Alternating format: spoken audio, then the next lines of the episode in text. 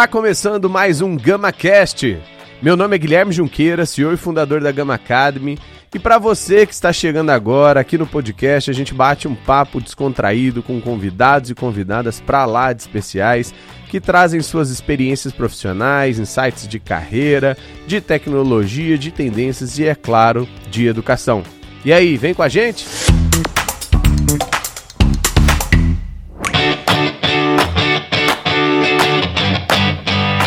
dia, boa tarde, boa noite, não sei que horas você está nos ouvindo, mas seja bem-vindo, bem-vinda ao podcast GamaCast, seu ponto de encontro com insights, conhecimento, trocas de muitas pessoas legais que a gente quer trazer aqui para falar sobre temas de recrutamento, seleção, tecnologia, educação, carreira, enfim, um pouquinho de tudo para desenvolver a sua carreira, para te ajudar também a fechar suas vagas aí em tecnologia.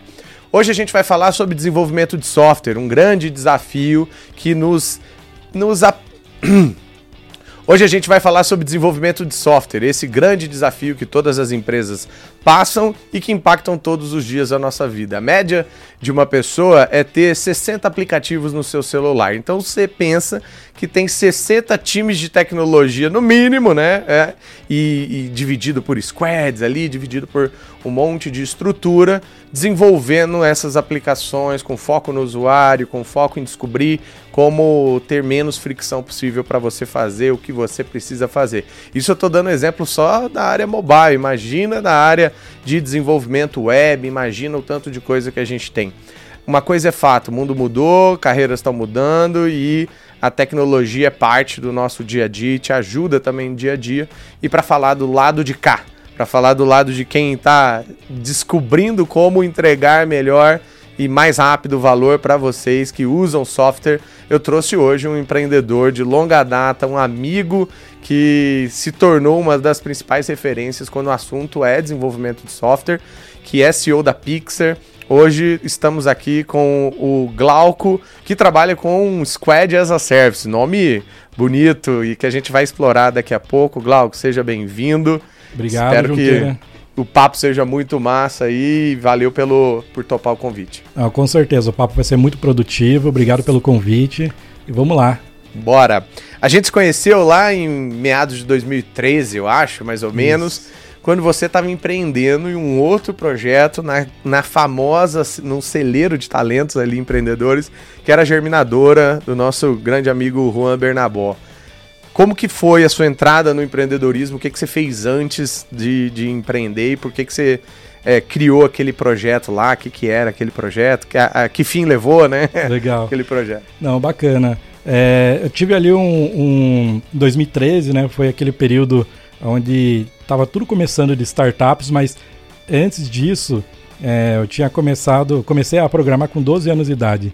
É, o pessoal fala, puta, mas como com 12 anos você estava programando? Fiz alguns cursos, eu jogava na internet Age of Empires, não sei se Uau, era... já joguei, muito bom. Age of Empires, não era bom jogando, mas eu lembro que na época eu era de um clã e o pessoal queria fazer um site, porque os outros tinham site. Uhum. Falei, eu vou fazer esse negócio aí. Tinha 12, 13 anos ali. Fiz o site, depois fiz a mais alguns. E assim foi indo, né? A minha. No mundo da tecnologia. É, com 15 anos já estava trabalhando remoto para empresa dos Estados Unidos. Que legal. 15, 16 anos já estava trabalhando. É, Você passou um pouquinho por design também, né? Passei por design, porque assim, o que, que acontece, né? É, lá atrás, Tô falando aí de 2002, 2003. Não tinha tão, tão, não era tão dividido as coisas, né? Então era web designer, ele fazia uhum. o layout, fazia a parte de front, a parte de back, banco, tudo que precisava fazer para um Batia site, né? escanteio, né? cabeceava, tudo, a gandula. Tudo. Então eu aprendi tudo naquela época, né? É, então eu acabei tendo um, um, conhecendo um pouquinho de cada área. Isso me ajudou muito a, a entender bem uh, um pouquinho de cada coisa o que foi bem, bem legal. É, e até porque lá em, em, meados ali de 2010, eu comecei a falar, putz, eu tenho uma experiência com programação, né? Eu já, já programava e tal. Falei, eu tenho algumas ideias aqui na minha cabeça, eu vou tocar essas ideias, né? É, eu tinha passado por algumas empresas, algumas agências, né? Nessa época você trabalhava muito para agência, né? E eu comecei a executar essas ideias. Então, eu lembro que, assim, de forma totalmente desestruturada, porque é, não tinha essa coisa de startup, não, era, uhum, não, tem essa informação, né? né? Então eu não sabia o que eu estava fazendo, eu só sabia assim, eu quero fazer um, alguma coisa, tipo um site, alguma coisa assim. Eu lembro que eu tentei é, site para é, classificado de imóveis, gráfico online, é, é, site para comprar passagem. Então você, fala, assim, você vê assim, né? O meu feeling era bom. Uhum. era bom. Vários deram certo. que, é, que errou aí no meio, né? É, mas eu, eu não tinha dinheiro para fazer aquilo, não entendia. Acho que só que foi um, uma escola aquilo, né? Claro que naquele momento eu não sabia, tava tudo dando errado.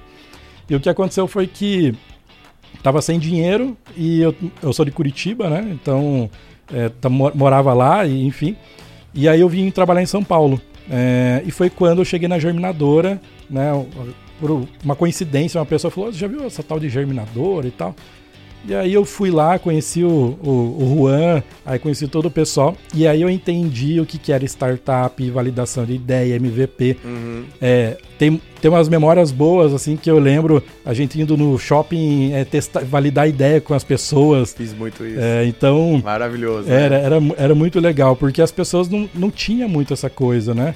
E... Get out of the building. É. Só que o Juan falava com o sotaque argentino dele: Get out of the fucking building. Era, Sai do porra do Exatamente. prédio e vai pra rua validar, né? Exatamente. E a ideia da Germinadora era assim: vamos criar, acho que eram seis ideias.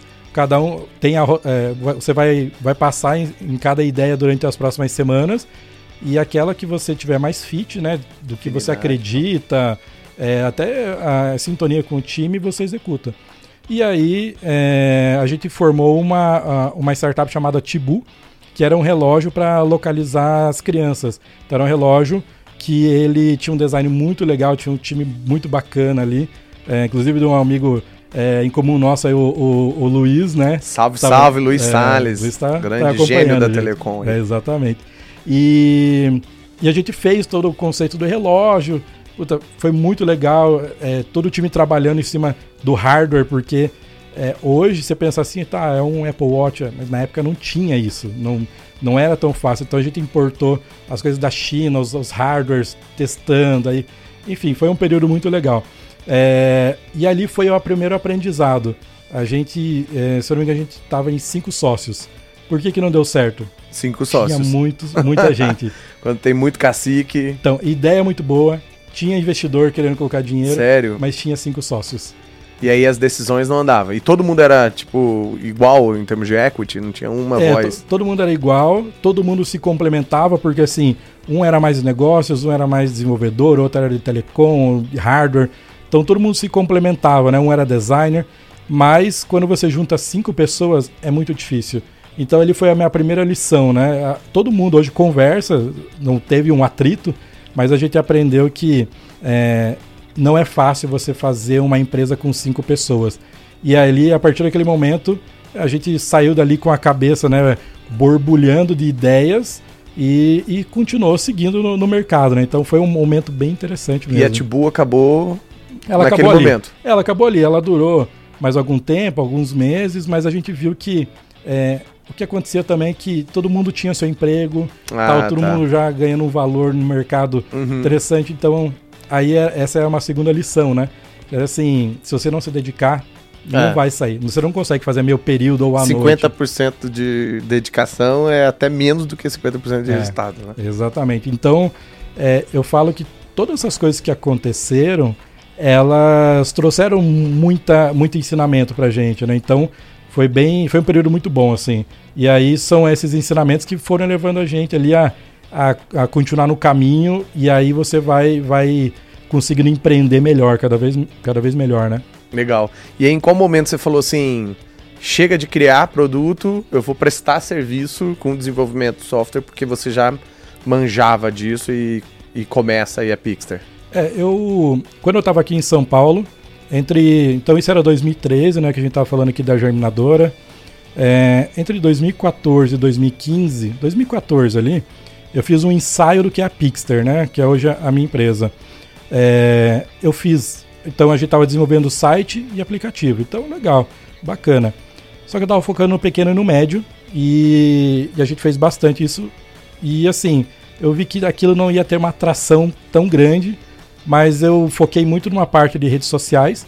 E ali no fim de 2014 eu fiz um software de, de postagens automáticas no Facebook, que na época estava uhum. bombando. O pessoal se interessou, comprou, era assim, era um dinheiro que foi bacana, mas não mudava a vida, né? Então eu estava com uma ideia assim, eu vou pegar esse dinheiro e vou para os Estados Unidos e vou ser desenvolvedor uma, uma big tech, né? É, e esse era, essa, essa era a minha ideia. E aí, início de 2015, ainda estava por aqui. É, e aí um, eu recebi um convite para prestar um serviço para uma grande seguradora é, para resolver um problema de e-commerce deles. Eu sempre fui programador, era programador PHP já de, de muito tempo. Eles tinham um problema com Magento, tinha problema com, uhum. com algumas coisas ali. E eu fui lá para resolver sozinho. Só que você sabe que o empreendedor era um bicho. Uhum, né?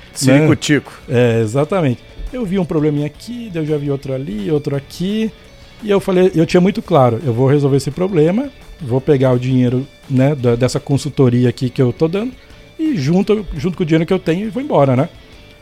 Isso era início de 2015, quando eu vi no fim do ano já tinha três pessoas, no outro ano já tinha 10, 15. Eu fui nesse início lá na WeWork. Eu fui visitar a Jana Ramos, uma ex-aluna uhum, nossa. Sim. Tava trabalhando ali também, junto com vocês. Já tinha uns três projetos que você já tava tocando já. ali. Eu falei, ó, isso aqui tá parecendo aqueles, né, aqueles. Uh, como fala, mão de, de polvo, né? É. Você vai pegando um projeto, um outro e assim vai, né? É só assim prestar vai. um bom serviço. Que... Exatamente. E aí eu descobri uma coisa que era assim, né? É, então, se você pegar o início da minha empresa, eu não tinha a pretensão dela ser do tamanho que era. O que, que eu queria? Prestar um serviço muito bom, que era uma coisa que eu sempre gostei de fazer, né? E, e eu, eu, a, o meu pensamento ele era assim: é, essa pessoa não vai querer renovar comigo, né? Porque eu sou um cara de 20 e poucos anos aqui, uhum. dentro de uma grande seguradora, eu tô falando a linguagem startupeiro aqui. É, tava falando de ágil, de validação de ideia. Então hoje pode parecer muito normal para as pessoas, mas há pouco tempo atrás, aí 2016, 2015, isso em grandes empresas não, o pessoal não estava falando. Então até quando a gente falava, o pessoal, nossa, o que esse pessoal está falando aí, né? Uhum. É, e eu achei que o pessoal não ia seguir com, com isso. Mas o que aconteceu foi que foi chegando um projeto, foi chegando outro, outro, e desde o começo a gente sempre trabalhou no modelo Squad. Você fala assim, ah, então você, é, desde o início você já conhecia Squad, era esse modelo. Não, mas é, o que o eu acreditava operante... já era Squad, né? Então eu sempre tinha time exclusivo tocando um produto, enfim. Então foi, e foi multidisciplinar, com designer, com agile? Sim, tal. a gente sempre teve um time com, com pessoal de é, pessoal de desenvolvimento, Scrum, uhum. aí design, é, product owner, uh, e aí o que precisava ali para rodar aquele produto, né? Legal. Ia quebrando em algumas outras squads, enfim. Então o nosso começo foi muito assim. E aí se você pegar é, o que, que mudou, né? Lá da germinadora, quando eu estava lá, o, o, ensaio que eu fiz ali em 2014, atendendo pequeno uhum. e médio, é, para o modelo que começou a dar certo, né? Basicamente, eu entendi todos os erros que eu tive lá atrás. Eu tive um problema que era assim, é, você, eu não tinha caixa. Então, quando eu comecei a empresa, eu comecei a fazer muito caixa. Então, o meu padrão de vida ainda era muito baixo e eu fui fazendo caixa. Então, todo uhum. dia que entrando, ia fazendo caixa, fazendo caixa. É... E aí, quando eu precisava contratar alguém, tinha dinheiro para comprar notebook, tinha dinheiro para pagar dois, três meses do cara, porque essas empresas grandes demoram às vezes para pagar. Uhum. E aí, você vai criando estrutura. Então, eu nunca precisei do investimento para seguir, né? Então, é, todos esses erros, você fala assim, ah, mas eu estou errando, né? Às vezes o empreendedor, ele dá aquela desanimada, né? Uhum. Ah, eu estou errando aqui é aprendizado. Claro que você não pode ficar batendo, né? Sim, no, no mesmo, mesmo erro. sempre, né? Animal.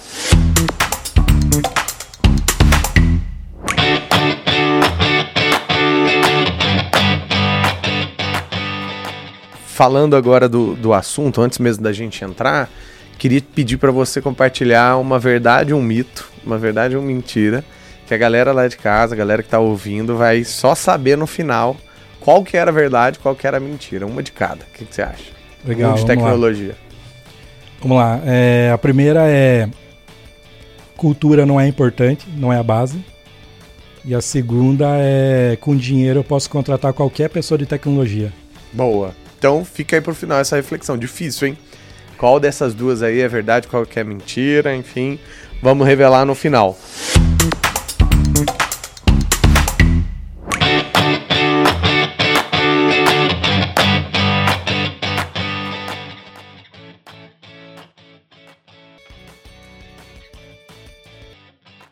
Carreira em programação. Hoje a gente está falando de um boom de demanda de tecnologia, mas que não está sendo é, ainda seguido por um, um boom de procura. Né? Eu acho que o jovem ali que está se formando, às vezes tem muita influência dos pais, vai para o top 3 ali, que é administração, direito, engenharia, medicina e tal, que acaba sendo meio que o, o, o caminho mais natural, digamos assim, né? Ou pressionado. Mas o que, que você vê como um grande problema dessa descoberta do universo da programação? Porque para você foi através dos games. Você acha que esse é um, um modelo que a gente deveria seguir, incentivar, plantar uma sementinha desde lá de cedo? Não, legal. Acho que esse é um assunto interessante porque é uma coisa que está acontecendo no mercado, eu acho que isso é o que não é bom, né? É, o pessoal está falando que tecnologia dá muito dinheiro. Uhum. E aí a pessoa está entrando em tecnologia baseado no dinheiro. dinheiro. É, então isso é uma coisa que o pessoal está plantando na cabeça né, de todo mundo é, e não é uma coisa tão boa. Eu acho que o caminho da, da tecnologia né, e como que a pessoa entra nessa área é, e ela precisa entender é que às vezes a pessoa acha que tecnologia é programação. E quando a gente está falando de tecnologia, a gente não está falando só de programação. São várias e várias áreas dentro da tecnologia. Então, para né, está falando de aplicativo, para você fazer um aplicativo, quantas, quantas pessoas né, diferentes precisa? Você precisa de designer, você precisa de uhum. uma pessoa de produto, é, programador, você precisa de uma série de, de, de posições ali né, para rodar. É, eu acho que tem muito ainda a, a, se explorar e as pessoas irem conhecendo mais é, o que, que a tecnologia realmente é e que não é só programação, né? É, e que tem muito. A gente sabe que as pessoas, cada um, ela, cada um tem um, uma forma de criatividade, de pensar. Então você tem. A, as pessoas falam assim: ah, eu, eu não vou fazer programação, né, um curso de programação, porque eu não sou bom em matemática. Pois não tem nada a ver, sabe? É, ah, eu não vou fazer tal coisa, porque não, você, dentro da tecnologia, você tem muita coisa para fazer, né? Mas eu acho que assim, a nível de carreira é uma coisa que não é nem assim, não tem como voltar atrás porque tudo que a gente faz hoje em dia, ele envolve tec tecnologia e vai envolver cada vez mais. Então, mesmo que a pessoa vá, por exemplo, para administração, ela precisa da tecnologia. Ele vai para a área de direito, ele precisa da tecnologia. Então, as pessoas elas estão começando a entender que a tecnologia ela está dentro de qualquer profissão, né? E que ela é extremamente importante até para você seguir a, a, aquela sua, sua carreira que, ah, não, não quero mexer com programação. Não, eu sei, mas dentro do direito, você precisa, de, você precisa de tecnologia. Contabilidade, contabilidade medicina. Tudo tudo está envolvendo tecnologia, é, seja com software, seja com inteligência artificial, seja com uma série de coisas. E até para você, é, imagina assim, você tem um escritório de contabilidade, né? É, então, eu gosto muito de contabilidade, vou abrir meu, meu escritório. Tá bom é, para você atender bem os seus clientes e para você conseguir fazer o trabalho num volume muito grande, você vai precisar de tecnologia. É. Você não vai conseguir mais fazer automatizar papel, processo. É, exatamente. Animal. E eu acho que também tem uma, uma visão, eu acho que ainda é simplória, é, dos próprios pais em relação à tecnologia, né? O quanto é, há a possibilidade da pessoa ter, ter acesso a um computador hoje e há 10 anos é. atrás isso não era uma realidade. Então, quanto mais você vê tecnologia se tornando populares, descentralizando, desmonetizando, mais acesso vai ter. Logo, eu espero que né, daqui 10 anos isso seja um processo natural. Às vezes até coding entrando né, dentro de uma das disciplinas na, na, na, seu, na sua escola e tudo mais. Então, eu espero que isso seja uma, uma constante e que, assim como sei lá, história, ciência, física e tudo mais, tem gente que gosta tanto ao ponto de depois é, explorar e tentar, às vezes, a, ser uma carreira de professor, por que não?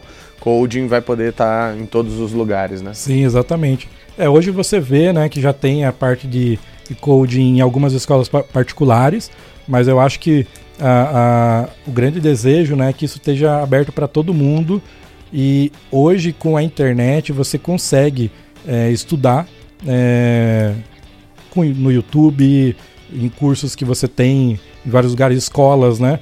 Então você tem muita oportunidade de estudar. E eu acho que quando a gente começar a migrar isso para as escolas, isso vai melhorar mais ainda, né? Porque é, o pessoal está entendendo, por exemplo, nas escolas particulares, que eu sei que já tem as aulas de coding, é, eles já, já entenderam que é uma, uma coisa extremamente necessária, né? Então eu acho que o, o grande desejo né, que eu gostaria de ver nos próximos anos é que isso vá para todo mundo, né? E, e, todo mundo tem acesso à, à tecnologia, a entender o que, que é e não ficar ali limitado. Né? Então acho que isso é, é uma oportunidade é, muito boa. Total. E você vê alguma diferença agora que você está morando fora? Daqui a pouco a gente fala sobre esse processo de expansão e tudo mais da, da empresa. Mas você vê culturalmente, assim, a cabeça do americano e a cabeça do brasileiro em relação à tecnologia é diferente? Se sim, no quê? É legal, eu acho que tem. É, como eu estou nos Estados Unidos, né, acaba que você tem acesso a, a equipamentos e a dispositivos né, diferentes. Então, naturalmente, você acaba tendo uma cultura maior é, disso. Então, mas tem uma coisa que tem me chamado muita atenção e que ao mesmo tempo ele tem me preocupado e aí fica uma oportunidade. Então, quem está ouvindo aí pode resolver um problema. Uhum. eu já tenho tantos problemas para resolver que eu, eu falo vou, assim. Vou jogar insight é, aí. Eu falo assim: se eu tivesse 72 horas no meu dia, eu aproveitaria 72. Uhum. É, que é o seguinte: nos Estados Unidos, você já não, é, você já não vai mais, por exemplo, no mercado e ver aquela quantidade enorme de caixas. Você vê o self-checkout. É, é, mais self-checkout, né? Então, uhum. aqueles caixas que você mesmo ali passa a compra é, do que as pessoas no caixa passando para você. Uhum. Aí você tem já muito uh, o Amazon Go, né, que é, uhum. que é o mercado. Aí você tem, é, por exemplo, alguns McDonald's, a grande maioria que você vai lá só tem o totem, só tem alguém para entregar para você. Então você vai vendo que assim, mas por que, que eles têm lá? É, porque a população ela já é um pouco mais instruída por causa da cultura, por causa uhum. de toda essa questão. E aí ele já, cons é, ele já consegue. Não é uma barreira a tecnologia. É, não é uma né? barreira, né? É... é, eu fico pensando minha mãe indo no, Exatamente. no mercado como esse e, e tendo que passar lá. Né? É, exato. Exatamente. É então eu, eu penso a mesma difícil. coisa. Mas a minha preocupação, né? E aí quando a gente pensa no Brasil, a minha preocupação é assim, legal que a tecnologia ela entra, mas quantas pessoas deixam de ter emprego, sabe? Então a pessoa que era caixa do mercado, a pessoa, por exemplo, Aqui a gente já tem muitas portarias eletrônicas, uhum. que não precisa mais o porteiro. Putz, mas o que, que, a gente faz com o porteiro? Então, é, eu acho que é, tem pouca gente ainda resolvendo esse problema, que é assim, meu, como que a gente pega uhum. a galera, treina para tecnologia, porque tem muita coisa que dá para treinar, como é que eu dou um novo emprego nesse novo mundo? Porque a gente sabe que nos próximos anos, é, alguns empregos eles deixam de existir, né? Então eu acho que é, essa questão de estar tá em outros países e ver essas coisas é bom porque você, a gente vê alguns anos à frente o que está acontecendo que vai chegar aqui, isso a gente Sim. já sabe, mas ao mesmo tempo ele já gera uma preocupação e até uma oportunidade, né? Como é que eu posso resolver esse problema, né? Uhum. E, e, eu acho que tem muito, muita coisa para resolver e, e a, a, maior preocupação é assim, é, tem, é, tem muita gente disponível, é, mas não tem muita gente para ensinar, sabe? Sim. Então é, é, é, muito. Eu acho que falta levantar muita gente para ensinar, sabe? De falar assim, aqui tem um, um, grupo de pessoas, meu, eu quero ensinar esse pessoal tecnologia. É igual você falou, né? A sua mãe é, é não sabe, talvez, passar lá no self-checkout, né? Puta, mas por quê? Porque. E se tivesse alguém para ensinar? se tivesse alguém para ensinar, se fosse uma coisa é mais fácil, sabe? Uhum. Será que a gente não aceleraria isso? Sim, Será que a gente, trabalhar então, um UX já para é, um público com mais dificuldade. Exatamente. Então acho que tem muita oportunidade. Mas eu acho que, em resumo, essa a questão que eu vejo lá fora é muito isso: é a, você acaba tendo acesso a alguns dispositivos diferentes e você vai vendo algumas tecnologias é, nesse sentido, né? E por fim, eu acho que uma coisa que eu, pelo menos, comecei a usar bastante aqui no Brasil agora, que é o cartão com. Uh, por presença, né? contactless, uh, e que lá fora a gente está usando já há muito tempo. Então, muito é, Starbucks, em uhum. vários lugares. Então, mas eu acho que assim, essa distância tá, tá diminuindo. Tá diminuindo. O eu que acontecia que... lá na gringa e o que acontece aqui, o lag tá sendo menor. Tá, né? tá sendo menor. Então eu não, não é uma crítica ao Brasil, né? Eu, eu sou aquela pessoa que assim, não é porque você tá lá fora que eu vou ficar criticando o Brasil. Falar, ah, Pelo é contrário, ruim. né? Então, eu, e eu acho muito legal que a gente está cada vez diminuindo mais a distância, né? E aí é muito por essas iniciativas. A pessoa vai lá, olha algo, fala, deixa eu trazer aqui pro meu país e vou acelerar isso, né? Tá. E aí, agora pensando nesse aspecto de carreira em desenvolvimento, se você fosse compartilhar algumas coisas que deram muito certo com vocês, assim, né? A sua carreira foi uma carreira que guinou para ser empreendedor.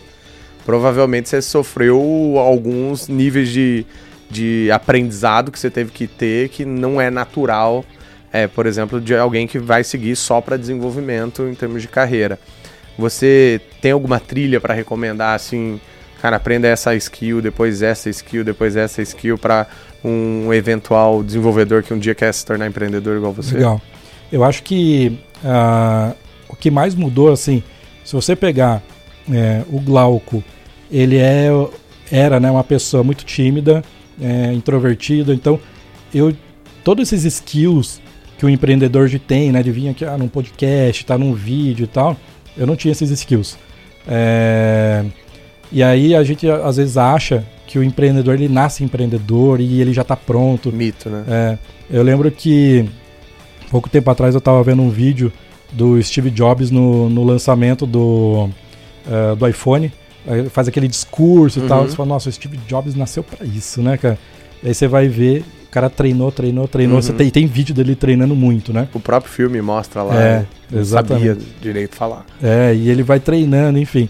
Então, o que mudou muito para mim, eu acho que a maior dica, você nem precisa ser empreendedor, mas é, é como é que um, um, alguém numa carreira de tecnologia ele cresce mais, melhorando as skills de comunicação, que eu acho que é o principal. Não, não importa se você é tímido, esse tipo de coisa, é, é melhorar a comunicação, porque a comunicação quando ela fica mais clara, as pessoas se entendem melhor, as pessoas têm vontade de trabalhar um pouco mais com você, te colocam em alguns outros projetos ali, porque não é porque estão te favorecendo, é porque a comunicação é mais clara. Então, é, comigo foi muito isso. Eu, eu, dos meus 15 aos 17 anos, eu acabei passando uma situação ali de família que eu tive que ajudar muito em casa, é, com todo o salário que eu tinha, e eu era essa pessoa tímida. Então, o que aconteceu foi que, assim, é, eu estava no meio de pessoas mais velhas é, e eu tinha essa responsabilidade. Eu preciso trabalhar, não posso, é, sabe, é, ter desculpa que eu preciso trabalhar. Eu amadureci muito rápido. Só que esses skills que eu ganhei quando eu amadureci muito rápido, eles foram de comunicação, responsabilidade, sabe? Que me ajudou muito a ser a pessoa, né? Que hoje empreende, que hoje está com, é, com, com colaboradores, enfim. Então eu acho que assim, é, as skills né, que eu recomendo é, para todo mundo é a comunicação em primeiro lugar, é uma comunicação clara, é uma linha de raciocínio fácil de entender. Uhum. Porque, como eu sou programador, né? Não vou falar hoje porque eu não estou uhum. mais programando tanto. É, o programador ele pensa muito rápido.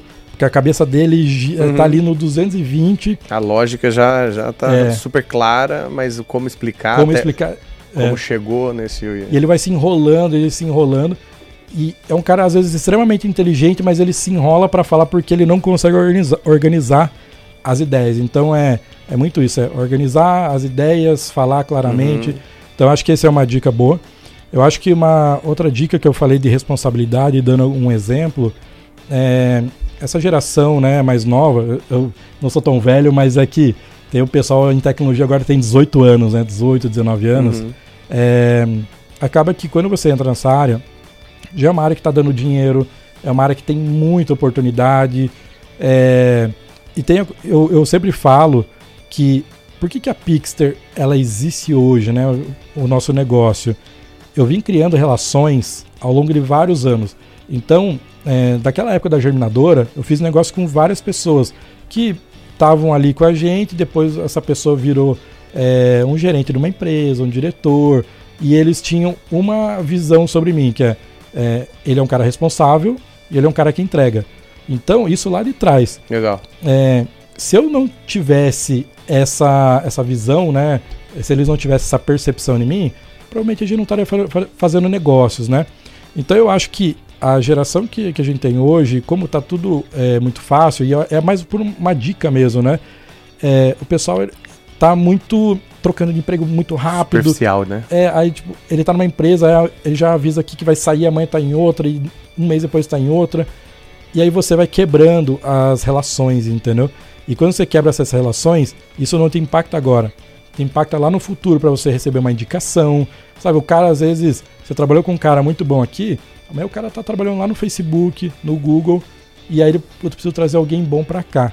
Aí fala, não, puta, eu não vou trazer aquele cara, porque puta, o cara é bom pra caramba, mas, Uhum. sabe, o cara não tem muita responsabilidade. Então, eu vejo que a segunda dica, né, ela é muito essa coisa, é, se você assumir um compromisso, cumpra aquele compromisso, Consistência, né? né? entregue, é, e aí você e nunca quebre a- a- a- o relacionamento que você tem com as pessoas. Por mais que, ah, mas a empresa, puta, não quebre o relacionamento ali com as pessoas, porque isso vai te ajudar no futuro. Porque tudo que eu fiz até hoje é por todo o relacionamento que eu fiz nos últimos anos, sabe? Isso é Legal. muito, muito interessante.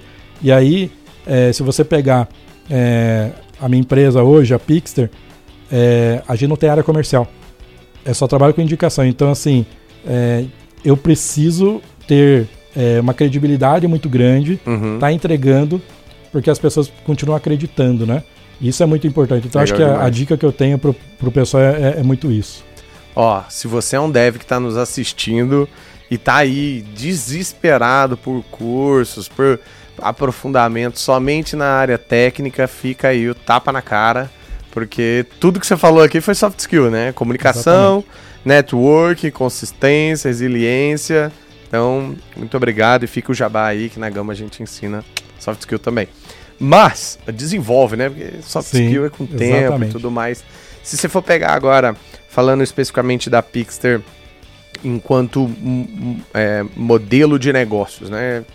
É, como que você chegou nesse estágio? Porque naturalmente, né, todo mundo começa como software house. Eu Uhum. sou lá o, o- um, time de tecnologia que tem uma demanda, entrega, faz aquele o escopo fechado lá, mas eu já trabalhei com, com, com serviço e eu sei o quanto é um saco é, no final do dia você ter que ficar recebendo ligação do cliente falando, não, bota, bota o botão amarelo, agora volta, ah, mas não era bem assim que eu queria, e foi indo, foi indo, e chegamos nesse modelo que você está hoje, que eu acho que é bem mais assertivo, é mais colaborativo, inclusive, que é entregar a squad como um todo ali, como, como um serviço. Como que você modelou é, essa transição do, do software house para cá e até chegar um, um valor certo de cobrar, porque é, é complexo também, tem salários diferentes ali dentro e tal. Como que Legal. funciona o modelo de negócio da Pixter hoje? Eu acho que a primeira coisa, assim, foi errando muito para chegar no modelo. Eu acho que o que mais me incomoda é fazer mais do mesmo. Então, o que eu não queria fazer,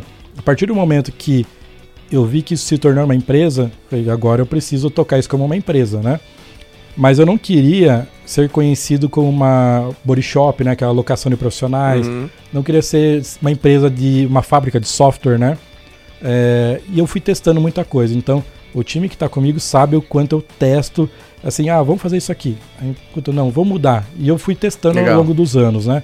É, o- e aí, o que aconteceu com a gente foi o seguinte: é, é uma coisa que você precisa saber falar não e você precisa saber quem que é o seu cliente. Então, eu vou falar hoje sobre a Pixar. O que, que é, é, quem é o nosso cliente ideal? Meu cliente ideal são empresas de grande porte. Então eu falo não todos os dias para empresas de pequeno e médio porte. Na verdade, Uhum. eu indico outra empresa, mas porque eu não quero atender eles, não é que eu não quero atender, é porque eles não se encaixam no, Os processos, nos que processos que tem. criaram ali já foi É. pensando nisso. A segunda coisa é, eu estou focado em bancos, seguradoras, é, auto e, e, e saúde e tecnologia. Esses são meus setores. Se chegar uma empresa de outro setor, provavelmente eu não vou conseguir ajudar. Legal. Porque eu tenho um time especialista que já conhece muito disso. Meus processos, eu já conheço, eu tenho muito projeto entregue nessas áreas. É, a terceira coisa que eu coloquei é que a gente não faz escopo fechado. Por quê? É, todo projeto no escopo pé. fechado dá problema. Uhum. Ou você vai ter prejuízo, ou o cliente vai ter prejuízo. É, e por que, que o escopo fechado hoje em dia não funciona? Porque o projeto é vivo. É, aí as, as empresas de escopo fechado falam assim: ah, não, mas você está alterando o escopo. Sim, ele está alterando porque a empresa dele está em movimento, ela está crescendo, não, não tem como. As certezas que você tinha no dia que você contratou são muito diferentes É. quando você está inteirando ali no meio do caminho, né? Exatamente. E uma outra coisa que a gente fez foi delimitar quem. Então tá, então eu trabalho com empresas de grande porte, ok. Mas quem que é o cliente ideal em questão de faturamento? Quem que é o cliente que entende o que a gente entrega? Então a gente colocou, nosso cliente ideal é o cliente que fatura acima de um bilhão por ano. Uhum. O cliente que fatura menos que um bilhão por ano, ele ainda não, ele enxerga o problema, mas ainda às ele vezes não até vê o tem valor. grana para te é. pagar, mas o valor é completamente diferente em termos de. Exatamente. Ele tem o, o dinheiro, mas é- o problema ainda não chegou ao ponto de chamar a gente para ajudar. É, então, todas essas coisas né, foram ajudando a gente a, a- encontrar o cliente certo. E outra coisa é que a gente, desde o começo, é, não quis ter uma área comercial. Então eu escolho os projetos. Hoje você fala assim, então tá, então você tem todo esse filtro para projetos e então se o cliente for tiver com todos, tudo isso, né, check assim, é, Já pode entrar. você pode entrar. Não, Não. porque existe uma questão e aí acho que você vai entender muito isso que assim, nem tudo é tecnologia. Uhum. É, você pode ter o melhor time de tecnologia do mundo. Eu vou trazer lá o pessoal do Google, do Facebook, todo mundo. Se você não tiver um bom time de produto, se você não tiver definido o que você quer Sim. fazer, se você não tiver alinhado tudo isso, você não vai conseguir entregar. E aí, a culpa vai ser de quem? Quem está desenvolvendo, entendeu? Hum, Então, eu só pego projetos onde eu entendo que existe. Não é que eu quero que os meus clientes estejam maduros, mas eu quero que eles estejam abertos a, pelo Entendi. menos, a gente, a gente conversar. Eu não sou um executor, uhum. eu sou alguém que pensa. Se alguém quiser ir lá comprar pastel de queijo, não é com você. Exatamente, Vai ter que interar ali e construir junto. exatamente. Eu, eu, eu, eu quero é, participar do processo, né? É, eu não quero mudar também as coisas lá, mas assim, putz, é, dá pra gente mexer aqui, vamos conversar. Tava conversando com um cliente hoje e a gente tava falando assim que ele tinha lá um escopo de oito meses, mas ele queria diminuir. Então tá, então vamos conversar, o que, a gente pode mexer e tal, Uhum. sabe? E a gente vai mexendo e a gente vai. Então é essa conversa. Prioriza de um jeito diferente, né? Então eu acho que isso, quando a gente fez isso, a gente começou a fechar algumas portas. Você fala assim, nossa, mas eu tô deixando muito dinheiro. O dinheiro que eu tô deixando do lado de cá, ele vem muito mais do lado de lá. Porque eu trago o cliente certo, eu não estresso o meu time. Uhum. E outra, É. tem a garantia que ele vai continuar, né? É. Muitos dos clientes atuais são recorrentes hoje, pagam FII mensal lá e. A gente só tem cliente recorrente. A gente, é, hoje também o nosso mínimo de projeto é seis meses. Então a gente não trabalha com menos de seis meses. Por quê? E é por isso que eu preciso olhar o produto. É, senão eu vou lá e faço um onboard no meu time. Faço um onboard, eles aprendem tudo sobre o Uhum. produto. Dois meses depois a gente vai Já embora. cancela, aí é ruim, né? Não faz sentido, né? Então, tem muito cliente que precisa de ajuda, então a gente está ajudando as maiores empresas do Brasil, no, nos Estados Unidos, em Portugal. É, então a gente. Como é que esse negócio dá certo? Quando você escolhe quem é o seu cliente. Então não é só no, no Enterprise que isso dá certo. Se você focar em, em médias empresas, você vai conseguir fazer a mesma Uhum. coisa, em pequenas empresas a mesma coisa. Saber dizer não é difícil, É. né? O problema é que as pessoas querem ser generalistas. Uhum. E o generalista ele faz tudo, mas ele não consegue. Ele, ele tá fazendo tudo e a visão do cliente sobre você é que também você faz tudo. Só que você faz tanta coisa que ele não sabe o que você faz. Entendi. Entendeu? Isso dá uma percepção de marca horrível, né? Exatamente. E aí, se for agora trazer pro lado do, do recrutamento que você teve que fazer e, e hoje faz, qual que é a dimensão do tamanho do seu time hoje? Quantas vagas em aberto vocês estão e como que você está resolvendo esse BO que é contratar, principalmente você que precisa ter gente sênior, né? Sim. Não dá para ter só Juninho, porque um monte de empresa gigante está te contratando justamente porque às vezes ele mesmo não consegue contratar, né? E a sua capacidade de hiring é maior que a dele. Sim. Hoje a gente tem por volta de 200 pessoas. É, esse ano a gente vai contratar 150 pessoas a mais. Então a gente já está. Agora em janeiro já contratamos umas 20 pessoas. A gente está seguindo. É, a gente trabalha muito com júnior. E aí que tá. A gente tem um, um método que é o seguinte. ah, a gente traz o júnior. Porque o que, que- o que está acontecendo com o mercado? Só para a gente entender o porquê que existe um problema de recrutamento que todo mundo fala e por que, que a gente não sente tanto esse problema de recrutamento, tá? É, as empresas, elas na verdade elas não têm um problema de recrutamento, elas têm um problema de turnover. Então, se toda vez eu tiver que substituir uma pessoa que saiu do meu time, porque a minha cultura é ruim, porque uma- tem uma série de coisas ali que não é Eu bacana, pago mal. eu pago mal ou é, porque o projeto era temporário e, e Uhum. eu, eu deixei inseguro o time. É, eu tô tendo sempre que substituir. E isso custa muito caro, né? Então, o primeiro ponto é assim: maior- o maior problema do mercado atualmente é que você tá tendo muito turnover e você tá tendo que recrutar mais gente. O segundo ponto é que você tem aquele, aquela brincadeira lá do rouba-monte, né? Uhum. É, então, assim, você tem um, um desenvolvedor por é, X, aí eu trago para minha empresa por 2X. Aí, seis meses depois, você traz por 4X. E assim vai indo. E ele não desenvolveu 4x em termos de Exatamente. Então, é, o que eu senti, e aí qual que é, é por que, que a gente está escalando tanto, né? É, e por que, que o nosso, nosso plano de expansão ele é muito grande. É, assim, no Brasil ninguém fez o plano que a gente está fazendo. Inclusive está começando a sair na mídia algumas coisas, algumas joint ventures que a gente está fazendo. Mas basicamente assim, é, tá todo mundo brigando pela mesma fatia de bolo. Tá todo mundo assim, eu quero dev senior. Então você pega, eu tô falando primeiro a raiz do problema, né? É, você tem startups recebendo muito dinheiro Uhum. e aí o pessoal trata é, o desenvolvedor como um produto em leilão. Que assim, eu tenho Uhum. muito Tem dinheiro. até plataforma que ajuda É, nisso, né? Exatamente. e aí é, é um leilão. E aí as pessoas não entendem que desenvolvedor, pessoal da tecnologia, não é um produto. São pessoas que Ficar precisam ser tratadas como bidando lá, milão pessoas. a mais, né? não vai, não vai ser... Exatamente. São, são pessoas. Você precisa ter cultura, você precisa tratar muito bem esse cara. É, é muito mais fácil você ter uma boa cultura que você ficar ali toda vez recrutando. Uhum. Então, é, quando você tem isso no mercado, acaba criando esse cenário. É, então, e aí voltando para Pixter, né? O que, que a gente tem feito? Eu pego o cara júnior, eu coloco ele em integração. Então eu tenho lá uma quantidade enorme de pessoas que estão em integração. Eles não estão em projeto, ou às vezes eles estão em projeto, mas eles estão sendo monitorados por alguém eu não estou cobrando no meu cliente. E ele está lá aprendendo. Então eu tenho uma esteira é, onde ele fica alguns meses aprendendo e eu nivelando ele. A gente tem uma metodologia para nivelar esse cara. A hora que ele está nivelado, a gente vê se a gente consegue já soltar ele Num projeto. ele num projeto sozinho, para ver se ele já conseguiu e tal. Uhum. Puta, ainda não deu. Tá bom, trazemos ele de volta, ali trabalhamos mais um pouco. Então eu visto muito nesse cara. É, E quando eu falo que o pessoal tá brigando pela me- mesma fatia de bolo, é porque você tem uma quantidade muito pequena no mercado de dev pleno e sênior. Uhum. E ninguém tá olhando para os júniores. Eu falo que é uma pirâmide. Não, uma pirâmide não, é uma torre Eiffel. É, né? Tem um monte Aham. de gente ali embaixo, mas lá em cima é pouquinho. exatamente. Tinha que ser uma pirâmide, né? Pelo menos, né? Um pouco mais Exatamente. distribuído. Então, é, o pessoal tá brigando muito pelos seniors, enfim, e tem muito júnior se formando. E é uma galera muito boa, que você precisa pegar o cara, falar assim, vamos fazer um desafio junto aqui? Uhum. Às vezes você pega um cara que é muito, tem um soft skill muito bom, que é um cara que estuda muito, em três meses esse cara tá voando, Uhum. entendeu? E... Tem que ter paciência, saber que é um, Um mentor, investimento né? e, e dar o tempo ao tempo, né? Exatamente, Porque- você coloca um mentor ali para ajudar ele. é, Então, o que que acontece, né? Como é que, que a gente tá mudando isso?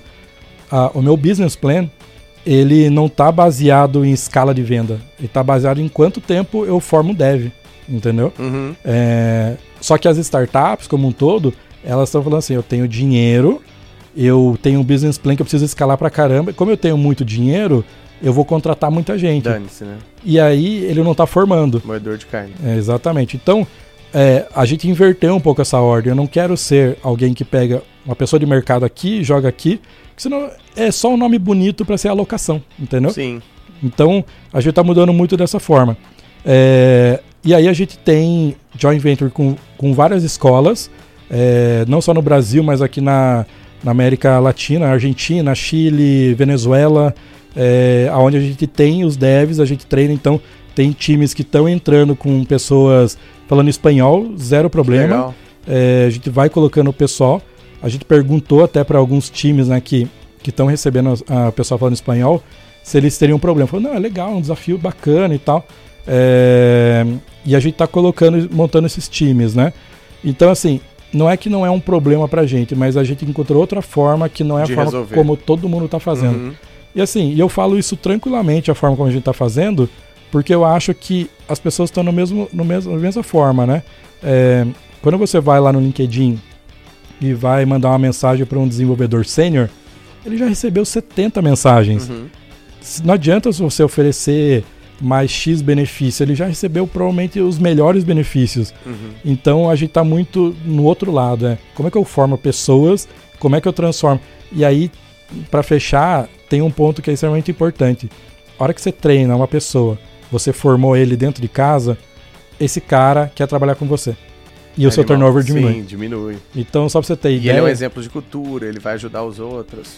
Exatamente. Só para você ter ideia, hoje o turnover de mercado aí no empresa de tecnologia tá em 25, 30%. A gente fechou ano passado em 10% de turnover. Animal. Então, funciona, só que assim, eu consigo escalar cinco vezes? Não. Por isso Uhum. que o meu business plan ele é baseado em quanto tempo eu demoro para formar o meu time. É o ramp up, né? É. uma conta reversa. Esses dias me perguntaram, né? Quanto tempo você acha, Junqueira, que é o ideal para formar um- uma pessoa desenvolvedora? Eu falei assim, ó, 18 anos. Oi, como assim 18 anos? É, a pessoa precisa, né? Fazer o ensino básico, né? No mínimo ali, às vezes no, no ensino médio já tem bastante gente que já tá aprendendo e tal.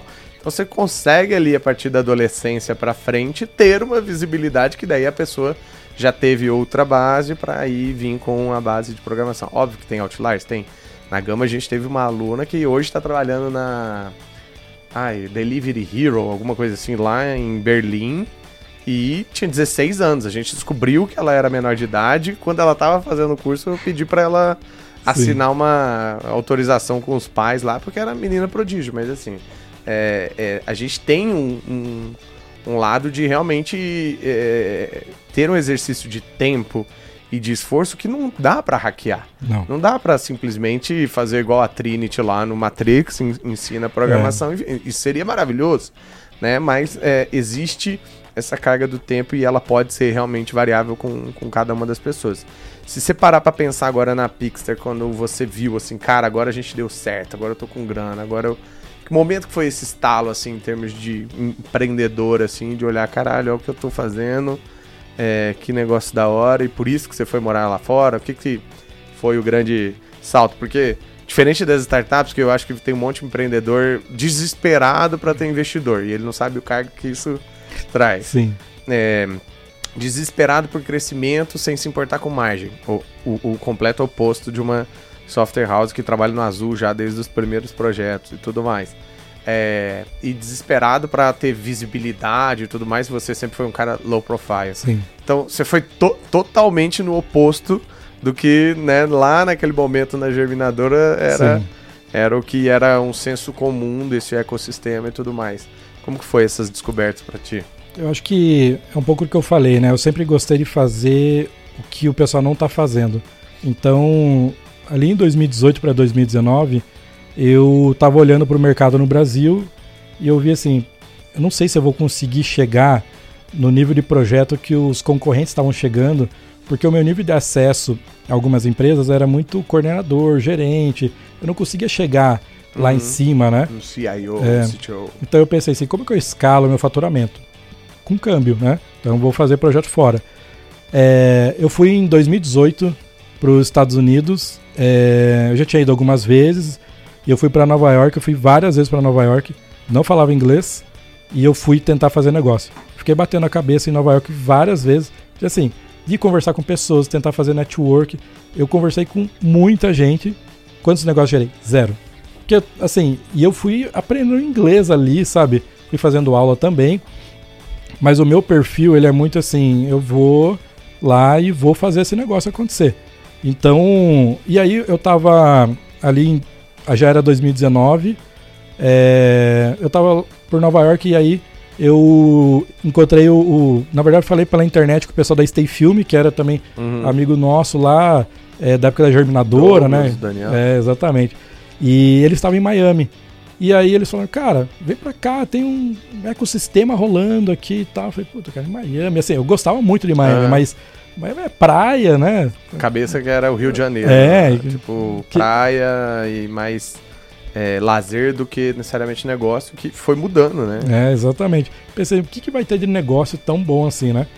E aí quando eu cheguei lá, é, fez um happy hour ali, a primeira coisa, o pessoal falou, ah, o que, que vocês fazem? "Ah, a gente mexe com squads e tal. O pessoal ficou assim, nossa, que legal, não tem ninguém fazendo isso aqui. Eu pensei, puta, até tem, né? Mas eu descobri que eram empresas pequenas e tal. E aí começou essa coisa da gente começar a se movimentar. Isso era 2019. Nisso você já tinha escritório aqui, todo mundo trabalhando junto. Todo mundo trabalhando junto. Remoto. É, a gente tinha escritório ali na Alameda Santos, perto da Paulista. É, tinha lá escritório para havia mais de 50 pessoas lá. É, tinha gente remoto, mas é, tinha gente ainda nessa época a gente ainda tinha algumas pessoas alocadas que eu tava eu fui para um modelo fazendo alocação de profissionais e aí quando eu vi que eu não era o modelo que eu acreditava eu comecei a desfazer. Só que então eu fui deixando ele morrendo né? Uhum. aos pouquinhos até sair todo mundo. É, então o escritório rodando eu lá batendo a cabeça e tentando conversar com as pessoas.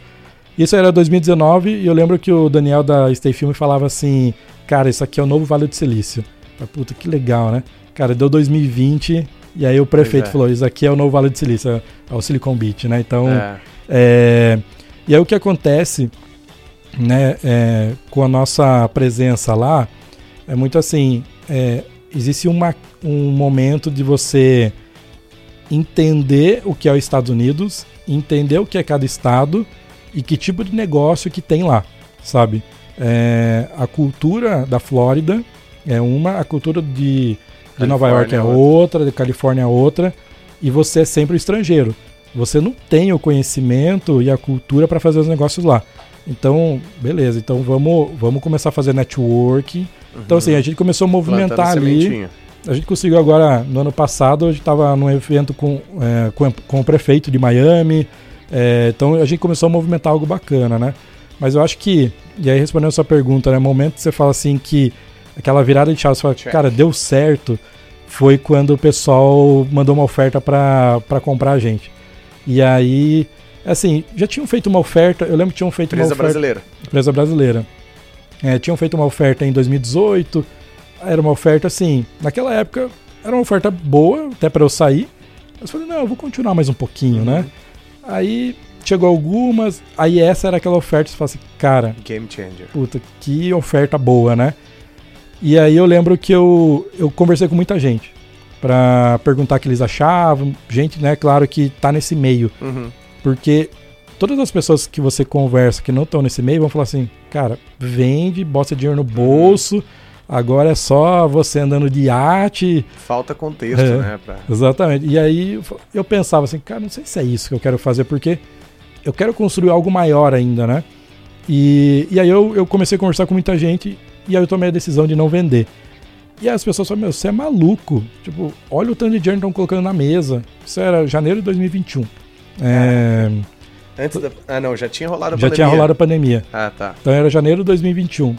É, e aí eu As falei que não. As ficaram melhores por causa disso também, né? É. Porque daí a água bateu na bunda de muita empresa, precisa de dev. Exatamente, e a gente é um celeiro E era uma proposta puramente aqui hiring, era... Era uma proposta... Você não era pra você continuar prestando serviço. Exatamente. É assim, tinha ainda um earnout, né? Mas, mas era basicamente para fazer aquisição do time, né?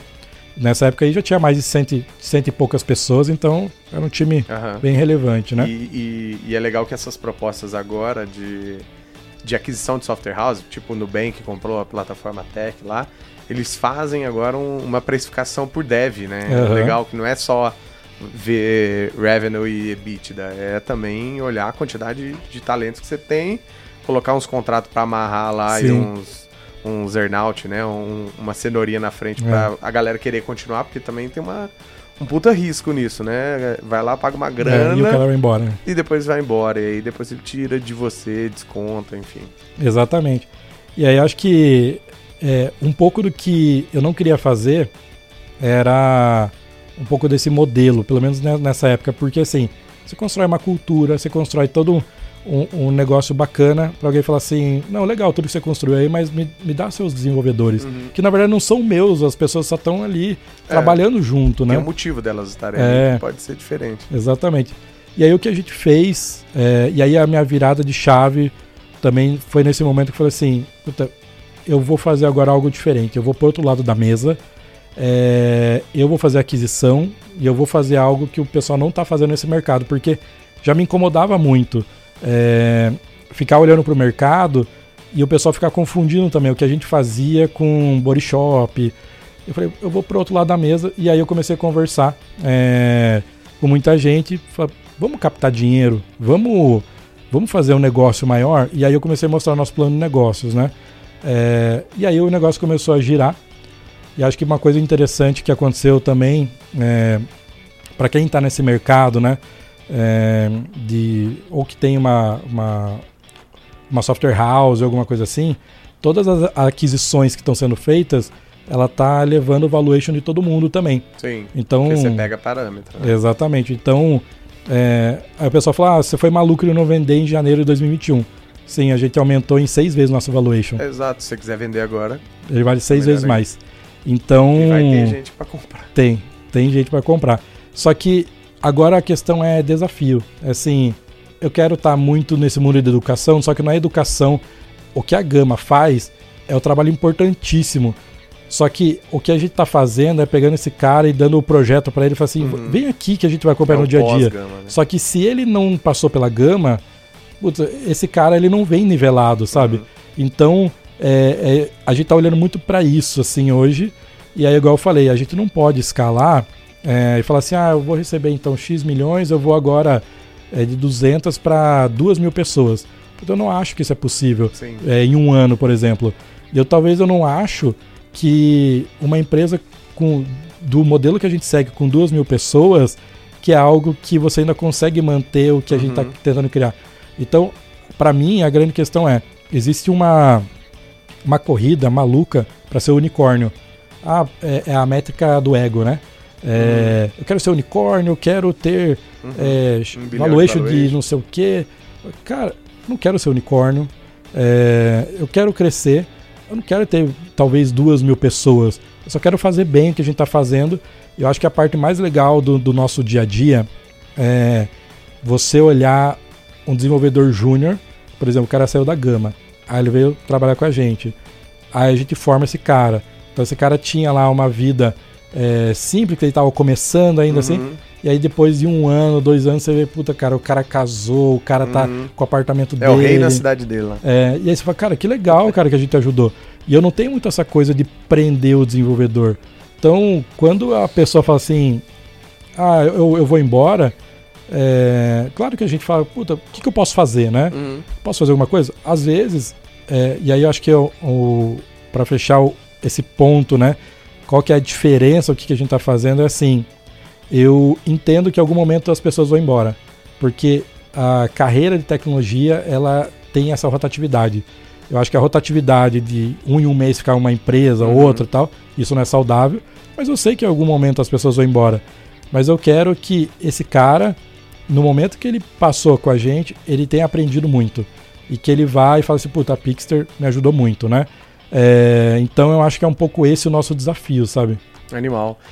Olhando agora para futuro, você pensa é, que vai ser saudável, mesmo fazendo essas estratégias não convencionais, né? Education Recruit, a gente já falou em episódios anteriores aqui, o modelo de residência de software, é, modelo de hunt, enfim, tem um monte de estratégias, mas é, é inegável que se a gente está falando de mais de 700 mil posições de trabalho em 2025 e hoje com um nível de formação de 40, 50 mil pessoas ano, mesmo que a gente escale, mesmo que a gama né, continue formando aí 30, 40 mil, vai faltar gente e uma das grandes apostas todo CTO que eu falo está estudando isso, está fazendo né, algo relacionado a low code e no code, né, com bastante aspas aqui.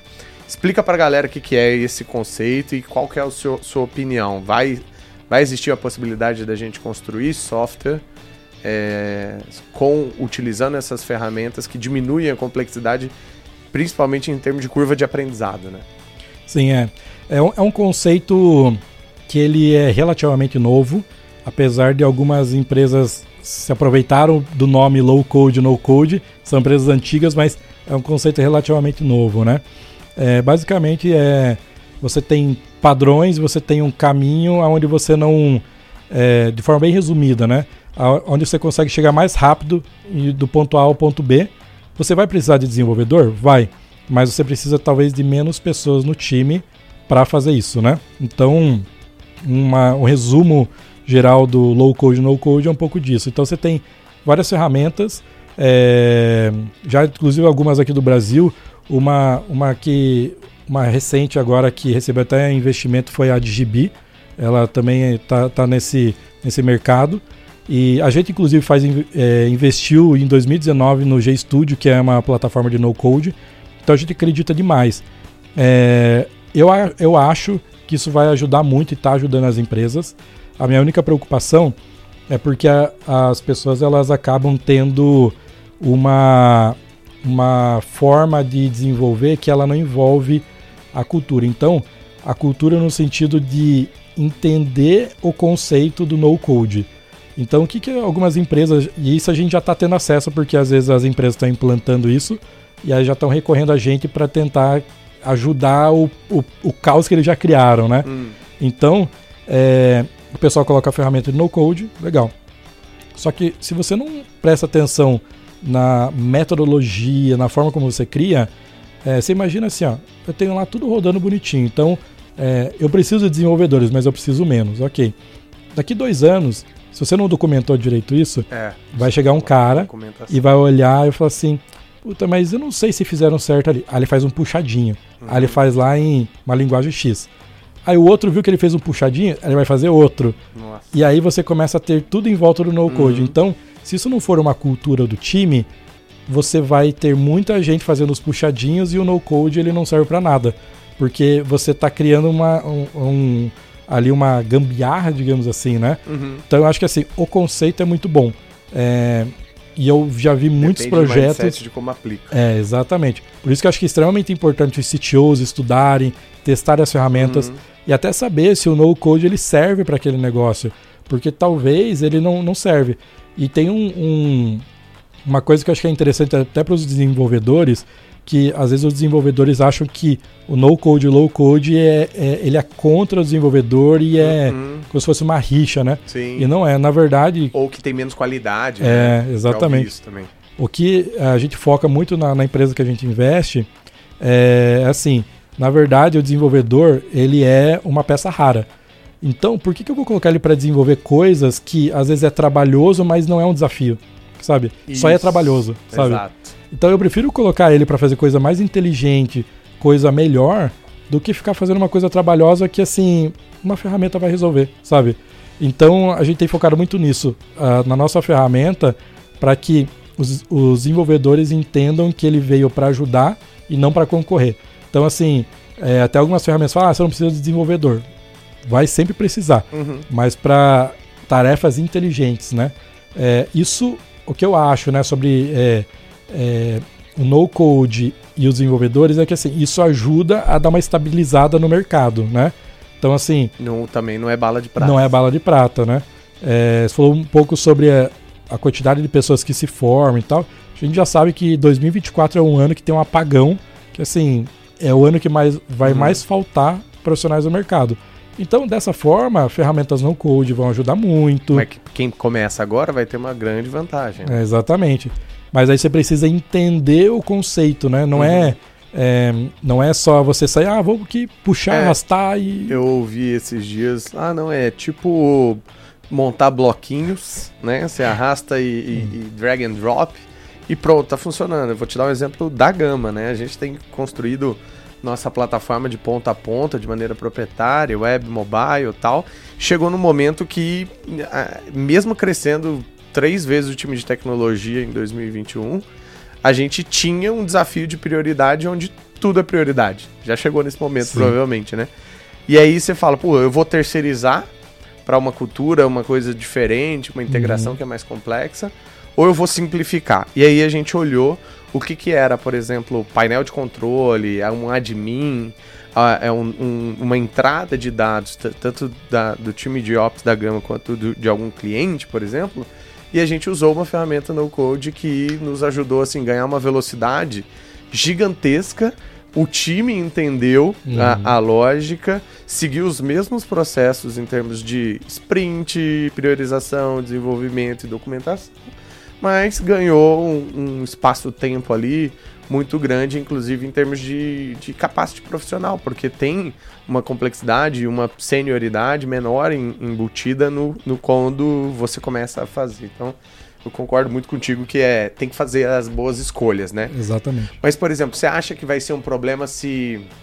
Vamos, vamos falar lá do, do um exemplo prático. Eu vi esses dias o iFood lançou um marketplace para eles venderem coisas, é, insumos para restaurantes, já que ele tem uma base de restaurante. Abriu lá, acho que as, algumas fornecedores ou a própria indústria se cadastra lá, embalagem, ketchup, uhum. essas paradas. É, não é core do business, o core é o app deles. Então, ali, né, obrigatoriamente deveria ser ativo. Uhum. Mas você acha que, por exemplo, daria para ele criar um, um, essa plataforma, que é um, é, é um side project deles ali, e quando ela escalar demais? E se ela der muito certo? Aí Sim. tem que sair, aí tem que ir pro legado ou, ou pro, pro nativo? O que, que você acha? É, eu acho que no caso ali, né, nesse caso ele é uma validação, né? Com certeza eles estão validando, até para saber, né, o quanto que vai entrar de, de volume de vendas. É, e eu acho que nessa validação é muito bom. É, você ser rápido, não ficar gastando tanto tempo do time, deixa o time que eles têm para focar em coisa que com certeza deve ter um, um backlog gigantesco, né?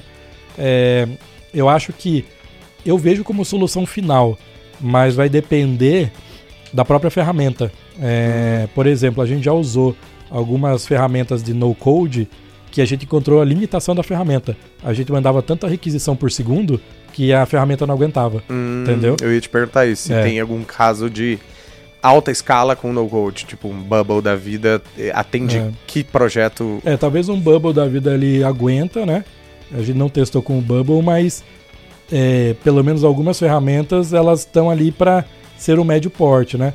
Aí talvez esse não é uma limitação do no-code, né? Digamos, do conceito, mas sim é, da própria ferramenta que ela não está esperando que você mande lá 1.500 solicitações por segundo, entendeu? Uhum. Então eu acho que tem mais a ver com isso.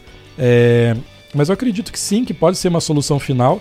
A gente tem um, um case interessante que é, a gente criou que chamou muita atenção há um, um ano e pouco atrás, quando a gente estava testando nossa ferramenta de no-code, né, o GStudio, que a gente recriou o site do Nubank em três horas. Uau! Então a gente pegava os, pegou o site da época, né, que era o Nubank, foi lá montando, montamos em três horas. Então igualzinho Os componentes, tudo, elementos, tudo, efeitos, tudo certinho. Tudo. Então você fala, pô, que bacana, sabe? Aí você fala, ah, mas é a qualidade do código. Perfeita a qualidade do código, porque é um conceito diferente, né? Uhum. Então, eu acho que tem, tem, tem sim como ser a solução né? final. Mas vai depender, talvez, do, do, da proposta da ferramenta, né? E, e você acha que o profissional ele vai ter que se posicionar diferente? Assim, eu, eu sou um no-code developer. Vai existir essa carreira? Já está tendo, né? É, você tem algumas ferramentas. Tem uma ferramenta que é um pouco mais famosa que é OutSystems, né? É, você já encontra, por exemplo, LinkedIn, desenvolvedores, especialistas em OutSystem. Uhum. É, e eu acho que vai ter. Eu acho que é bacana. Assim como você já tem pessoas especializadas, por exemplo, a fazer é, front-end de, de, de VTEX, né? É, uhum. É, front-end do Shopify. Então eu a acho. TOTS tem a é, DSL, né? Alguma coisa é, assim. Então eu acho que isso é bacana porque a pessoa se especializa. Quanto mais essa ferramenta cresce, né? Ele é um especialista naquilo. E eles mesmos estão fazendo é, como se fosse partners, né? Então acaba gerando negócio ali. Então eu acho que é um modelo bem interessante e acho que vai ter especialista sim. Mais uma alternativa, né? Querendo Mais uma ou não, quanto mais a gente tiver, melhor.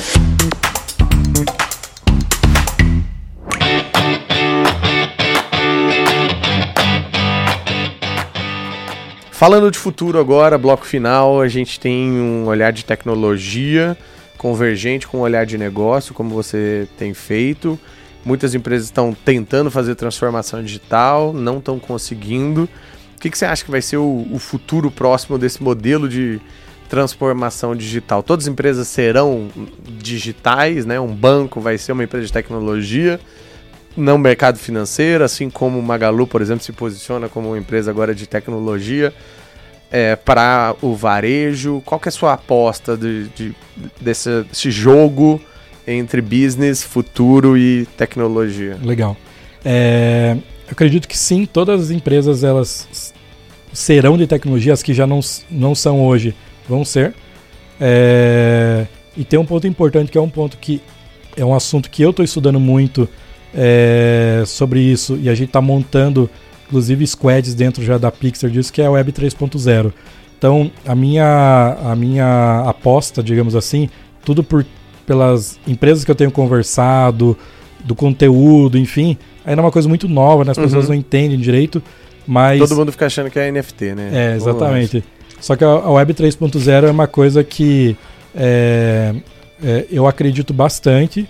Acho que nos próximos três anos é um negócio que vai explodir. É, vai explodir e, e, tudo que existe hoje vai começar a ser refeito em Web 3.0. Uhum. Aí você fala assim, putz, mas tá errado o que a gente fez hoje? Não, só que a evolução. Só que tá só na mão do Facebook e do Google. Exatamente. Não tá errado, mas tá, tá na centralizado. Mão, é um monopólio, né?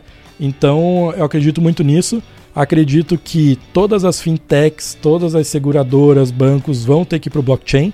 Então a gente tem squads de blockchain é, já formadas. É, então a gente tá, eu falo assim que a gente está matando o nosso próprio modelo, porque é, eu sei que daqui três anos o mercado ele vai ter que começar a reconstruir. E eu acho que a parte da tecnologia mais legal é isso. Por isso que o profissional de tecnologia ele não pode ficar numa tecnologia e ficar só ali, sabe, parado. Uhum. Porque se você pegar três anos atrás, era o mercado, agora é outro, e daqui três anos é outro, e, e esse intervalo está diminuindo cada vez mais. Então, esse é o mercado que a gente aposta muito é, e que eu acredito que vai crescer demais. Você tem muitas coisas que você pode fazer com blockchain, com NFT, é, metaverso, enfim. Eu acho que está só começando. Eu acho uhum. que é, o que foi criado até agora, ele é um experimento do que ainda vai, vai vir, sabe? É, eu estou começando a ver algumas coisas bem interessantes que o pessoal está começando a criar. E aí é, o, o, grande problema de, de quem está um pouco mais atrasado, porque a gente está falando assim, as, algumas empresas nem terminaram, nem estão conseguindo se posicionar no 2.0, né, no Web 2.0, uhum. e já está indo para o 3. É. é a velocidade da tecnologia. É, e se ela não se posicionar, assim, ela já perdeu um pouquinho. Vamos pensar numa grande empresa. Ela já perdeu um pouquinho de espaço para as startups. Tem startup que já ficou maior que essas empresas. Sim. Se ela deixar no 3.0 ela já morreu, já foi. Uhum. E é muito. É, é, é, esse é o caminho, né? Então, eu acho que quem ainda não não não está familiarizado, né, com todos esses nomes, né, todos esses conceitos, eu acho que é extremamente importante Aproveita enquanto estudar. o Google é só de uma empresa, e pesquisa no próprio Google o que, que, é isso. Mas é legal vocês estarem à frente disso, porque daí eu acho que torna também uma vantagem competitiva, né? O dono lá da seguradora, do banco, vai sempre recorrer aos, aos, aos dev é, ou, ou, a galera de tecnologia para tentar né, trazer um pouco mais dessa inspiração, desse caminho e tudo mais. E, e é legal ver que não é só euforia, né? A gente está é. construindo coisas legais. Meu sonho de consumo é ter um cartório 100% blockchain, não tem mais certificado Nossa, digital chato pra cacete do jeito que é a vida do, do empreendedor. Então, tô apostando também nessa, nessas mesmas linhas que você tá, tá, tá investindo. É, e, tem, e acho que o interessante é assim, é, a gente acredita tanto que a gente está investindo em times e existem essas pessoas formadas? Não. A gente tem que formar essas pessoas. É. Puta, eu sei é, tudo sobre isso para formar? Não, a gente está aprendendo todo mundo junto. Só que tem pouca gente no mundo fazendo. Como eu viajo bastante, eu vou conversando com muita gente. Então, eu vou vendo o que o pessoal está fazendo ali e tal. E você fala, beleza, isso aqui é um mercado muito interessante. E eu gosto muito de falar, eu não, não gosto de esconder, falar, não, isso aqui é o nosso segredo, sabe? Eu gosto de falar porque eu acho que quanto mais gente mexendo, uhum. mais pessoas se formam, mais o mercado vai para esse lado. E Não, é e, e, até um concorrente que vai ouvir esse podcast, vai começar a pensar, vai implementar, você já está lá, né, é. dando volta já na rotatória. Então, Exatamente. eu acho que isso não é um problema. E se você precisar, a gente está com academias agora, fizemos uma parceria com a, a Mercado Bitcoin e estamos formando devs em, em Ethereum, né? Então, Ethereum virou um, né, o nosso, nosso cartão de visita quando se fala em blockchain, então... Já quero fechar o first offer com vocês. Ah, então, então fechou. Próximos passos da Pixter, o que, que você vê de sonho grande ainda para realizar? O que, que a gente pode falar? Para quem que te manda e-mail para querer vender a, a, a, empresa, querer investimento, Legal. querer trabalhar na Pixter? Bacana, acho que o nosso sonho agora é, é, executar o nosso plano, que eu falei que ele é um plano que ele é bem grande, que uh, as empresas estão indo muito numa direção, a gente está indo em outra, né? É, a gente está fazendo muitas spin-offs de algumas áreas que a gente identificou que a gente faz muito bem. Então a gente está fazendo algumas spin-offs, é, a gente está investindo muito, a gente fez uma Venture Builder é, para investir em startups dos nossos próprios funcionários. É, uma delas é o próprio GStudio, que é essa ferramenta no code. A gente investiu numa outra que é, é uma área de seguro para ativo digital, uh, que está sendo lançada agora. E tem outras ali. Então a gente pega as pessoas que estão trabalhando com a gente e ele vem com uma ideia, eu falo, puta, legal, essa ideia a gente vai dando aquela mentoria, uhum. sabe? Vai direcionando. A hora que ele aparece com um negócio já mais certo, eu falo, cara, vai seguindo. Toma grana. É, tipo. Você paga o salário dele para é, ele empreender. Exatamente. Então, é, a gente quer cada vez mais pessoas Sempre empreendendo. Fazer isso. É, é, é, muito legal porque as pessoas já estão ali. Pra gente, a gente já tem time. Você fala assim, Putz, então agora deu muito certo, vamos por time. Vamos por time. na mão. É. E você não teve isso lá atrás, né? Desse Exatamente. Apoio, esse incentivo. Exatamente. Então, hoje a gente tem um plano bem grande de expansão. A gente tem é, um desafio muito grande fora do, do, do, Brasil, que é nos Estados Unidos.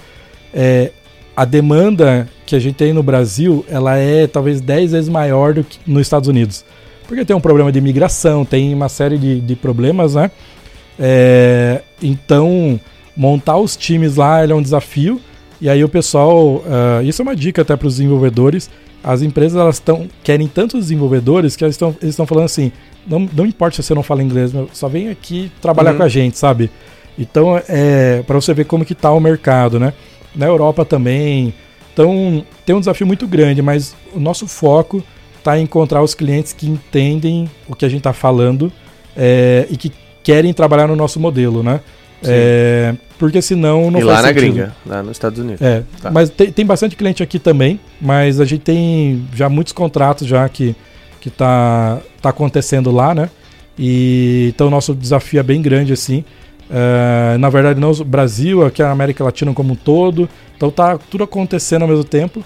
E aí começa a faltar hora no dia, né? É. Mas é assim, é, maior, é um desafio que é, é muito legal. Cara, inspirador, parabéns pela sua história. Vou pedir pro DJ colocar Miami Beach aí pra gente finalizar esse episódio. Queria que você respondesse, né? Qual que era a verdade, qual que era a mentira que você falou lá no começo. Legal. É, eu acho que ao longo do, do podcast aqui eu já falei um pouquinho, né? Mas o, a mentira é que com dinheiro eu contrato qualquer desenvolvedor. E eu acho que essa é uma mentira porque, assim, é, você precisa, primeiro, ter uma cultura, você precisa respeitar o profissional não como produto, e sim como uma pessoa, e aí sim você remunerar bem ele, né?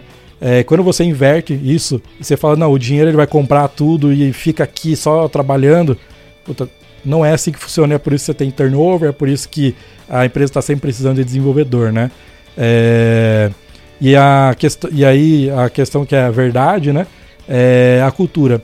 Acho que assim, pra gente foi uma mudança do jogo quando a gente implementou nossa cultura e começou. E a cultura ela é demorada, ela não é uma coisa assim que você coloca hoje e amanhã ela tá funcionando. Você vai montando sua cultura, você vai descobrindo é, como que. quais são as pessoas que você contrata que, fa, é, que, que fazem parte daquela cultura. Então, é um desafio muito bom. Então, acho que são esses dois pontos, é uma verdade Boa. e uma mentira.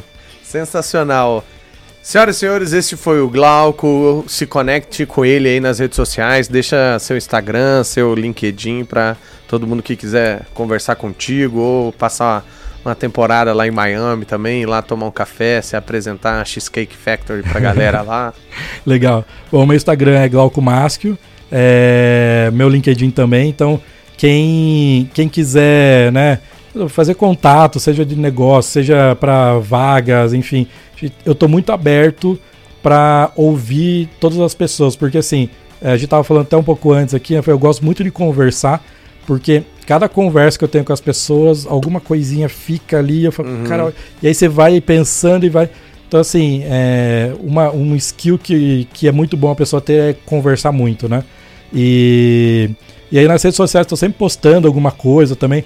É, semana, semana retrasada Fiz lá um monte de stories lá com Tesla, mostrando um monte de coisa, o pessoal encheu de perguntas. ah, mas ele faz Animal. isso aqui. Então, tem, tem umas coisas legais aí, mas eu fico à disposição. Obrigado aí pelo, pelo papo, por, pela oportunidade. E o que precisar, a gente tá por aí. Tamo junto, gente. Esse foi o Glauco, esse foi mais um episódio do GamaCast. E meu pedido para vocês é sempre o mesmo. Gostou? Compartilha nas redes sociais, nos grupos de Instagram, Telegram, estamos em todos os canais aqui. É, se inscreve no nosso canal do YouTube também. E espero você no próximo episódio. Valeu, até mais.